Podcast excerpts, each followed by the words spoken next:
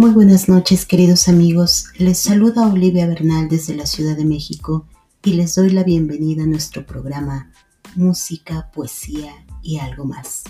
Esta noche estaremos hablando de Edgar Allan Poe y de algunos músicos que se inspiraron en el poeta para homenajear su obra.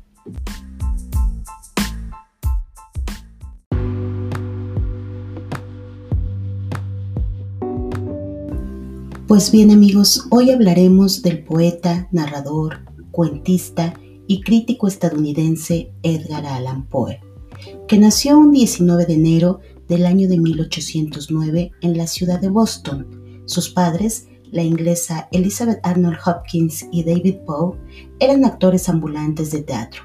Su madre fallece de tuberculosis cuando él tenía dos años y existen dos versiones acerca de lo sucedido con su padre. Por un lado se dice que los abandona y por otra que fallece al año siguiente de su nacimiento, quedando huérfano a muy temprana edad.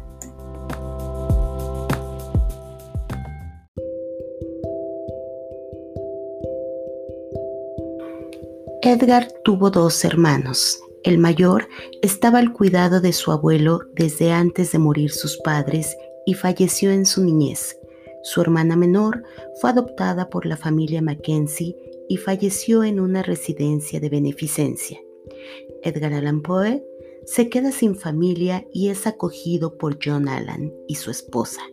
Este le proporciona su apellido y durante su infancia los Allan se trasladan a Escocia para después viajar al Reino Unido, donde Poe recibe educación en los mejores colegios.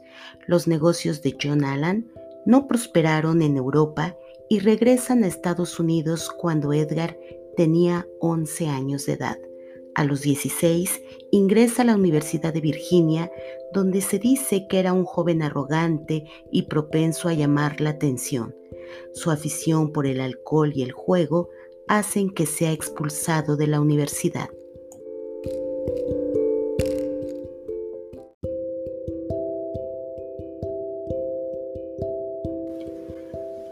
Una vez que es expulsado, rompe relación con John Allan, su protector, pues en realidad nunca, nunca llevaron una buena relación debido a que no fue adoptado de manera formal.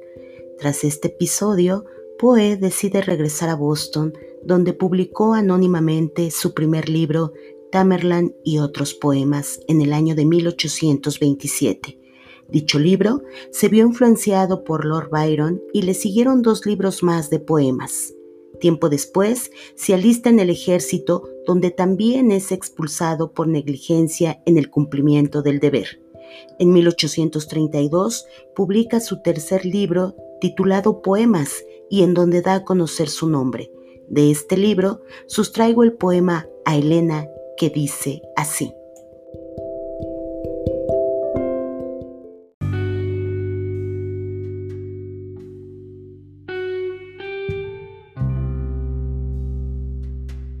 Te a punto. Era una noche de julio, noche tibia y perfumada, noche diáfana, de la luna plena límpida, límpida como tu alma. Descendían sobre el parque adormecido gráciles velos de plata, ni una ráfaga, el infinito silencio y la quietud perturbaba en el parque. Evaporaban las rosas, los perfumes de sus almas para que los recogieran en aquella noche mágica, para que tú los gozases. Su último aliento exhalaban como en una muerte dulce, como en una muerte lánguida, y era una selva encantada y era una noche divina, llena de místicos sueños y claridades fantásticas, toda de blanco vestida, toda blanca sobre un ramo de violetas reclinada te veía, y a las rosas moribundas y a ti una luz tenue y diáfana muy suavemente alumbraba. Luz de perla diluida en un éter de suspiros y de evaporadas lágrimas. ¿Qué hado extraño? ¿Fue ventura? ¿Fue desgracia? Me condujo aquella noche hasta el parque de las rosas que exhalaban los suspiros perfumados de sus almas. Ni una hoja susurraba, no se oía una pisada, todo mudo, todo en sueños, menos tú y yo, cual me agito al unir las dos palabras, menos tú y yo. De repente, todo cambia. Oh, el parque de los misterios. Ninguna luz alumbrará jamás. Oh, la región encantada. Todo, todo, todo cambia. De la luna, la luz límpida, la luz de Peral se apaga. El perfume de las rosas muere en las dormidas auras y los senderos se obscurecen. Expiran las violas castas, menos tú y yo. Todo huye, todo muere, todo pasa. Todo se apaga y se extingue, menos tus odas miradas. Tus dos ojos donde arde tu alma y solo veo entre sombras aquellos ojos brillantes, oh mi amada. Todo, todo, todo cambia. Qué tristezas irreales, qué tristezas extrahumanas, la luz tibia de sus ojos, leyendas de amor relata, qué misteriosos dolores, qué sublimes esperanzas, qué mudas renunciaciones expresan aquellos ojos que en la sombra fijan en mí su mirada. Noche oscura, ya Diana, entre turbios nubarrones, lentamente hundió la faz plateada y tú sola, en medio de la avenida, te deslizas irreal, mística y blanca. Te deslizas y te alejas incorpórea cual fantasma.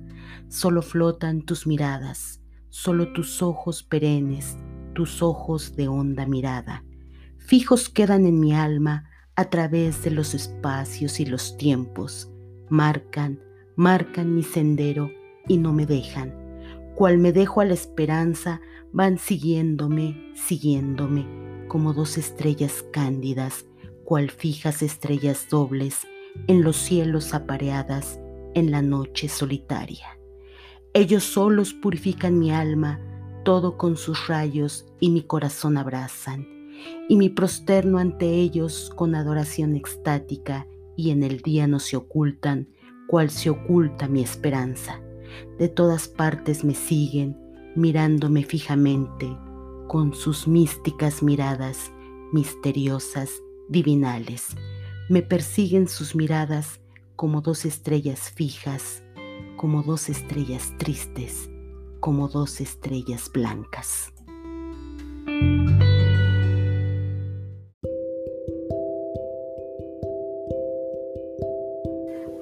Poe contrae matrimonio con su prima de 13 años de edad llamada Virginia Clem y es en esta época cuando entra el periódico Southern Baltimore Messenger, en donde aparecieron varias narraciones y poemas que bajo su dirección se convertiría en el periódico más importante del sur del país, colaborando más tarde en revistas para Filadelfia y Nueva York. La importancia de Poe, además de la gran valía de sus poemas, radica en sus novelas cortas de detectives, horror y misterio. Su labor como crítico literario, incisivo y a menudo escandaloso le granjeó cierta notoriedad. Sus originales apreciaciones acerca del cuento y de la naturaleza de su poesía no dejarían de ganar influencia con el tiempo.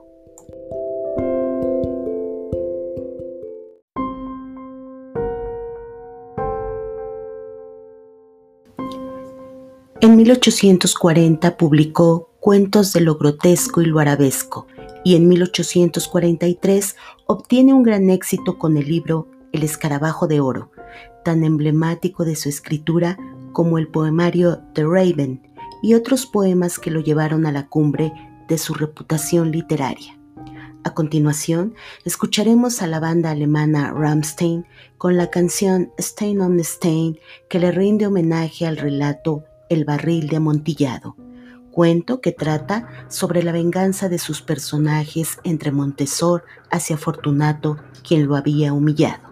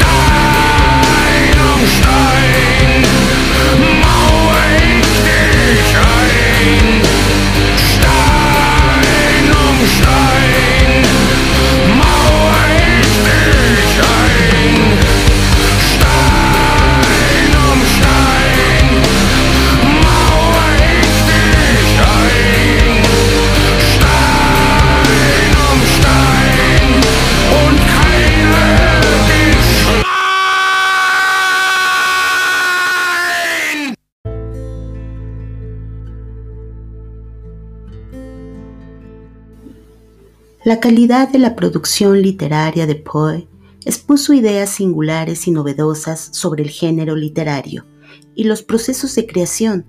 En este último terreno, se apartó por completo del concepto romántico de inspiración al abogar por una escritura reflexiva, meditada y consciente de las técnicas expresivas que habían de encauzarse en dirección al efecto deseado.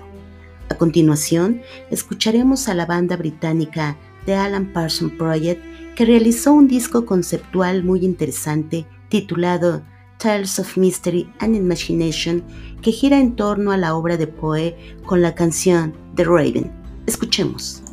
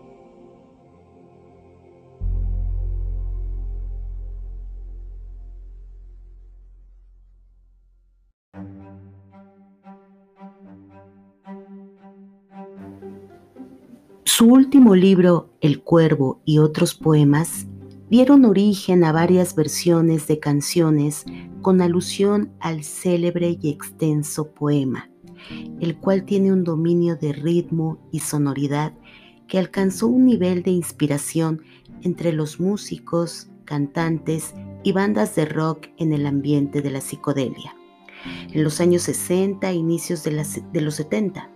Pero la genialidad y originalidad de Poe se encuentra en los cuentos, considerado como uno de los mejores cuentistas de todos los tiempos, que abrieron camino y fueron inspiración a narrativas de escritores como Arthur Conan, quien lo llevaría a la fama con su personaje Sherlock Holmes en la novela detectivesca, a Julio Verne en ciencia ficción y a Howard Phillips Lovecraft en la literatura de terror.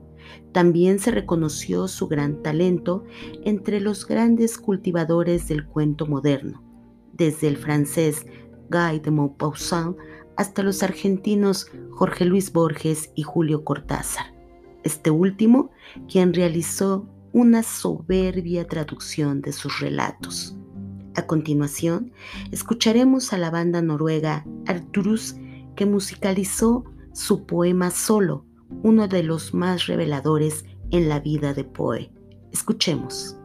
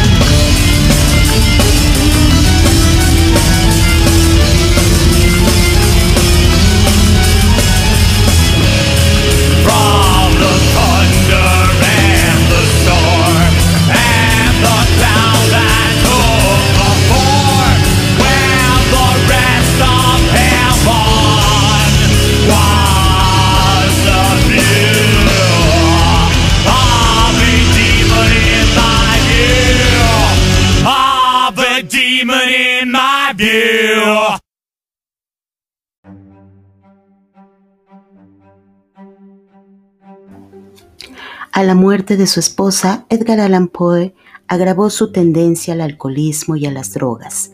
Según testimonio de sus contemporáneos, ambas adicciones fueron con toda probabilidad la causa de su muerte. En 1849 fue hallado inconsciente en una calle de Baltimore y conducido a un hospital donde falleció pocos días más tarde, aparentemente de un ataque cerebral. Murió a los 40 años de edad.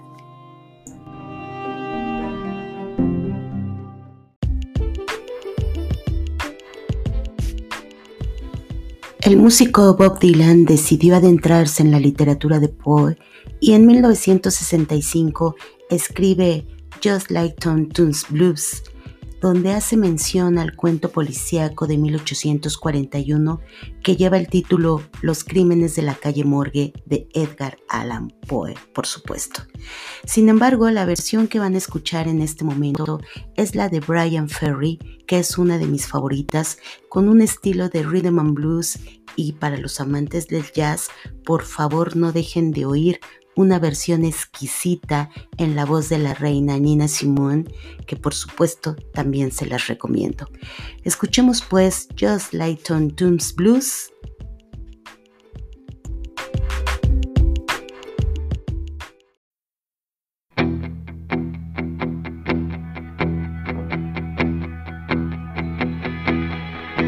When you're lost in the rain in Juarez, and it's Easter time too.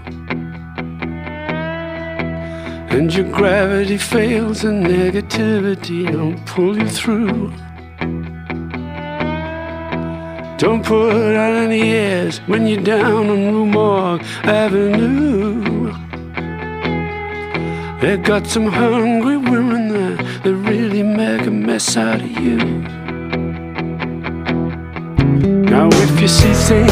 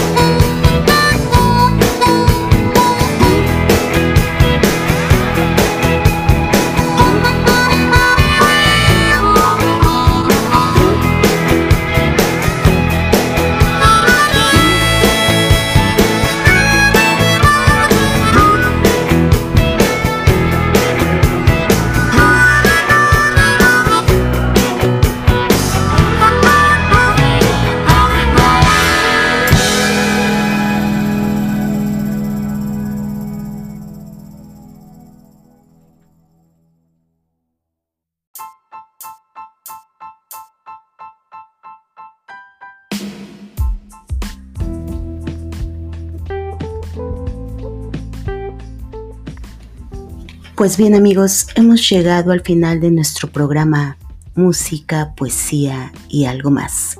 Mi nombre es Olivia Bernal y deseo que tengan una excelente velada y no olviden que la música es el lenguaje del alma, la poesía embellece el lenguaje de las palabras y siempre, siempre hay algo más que aprender. Muy buenas noches.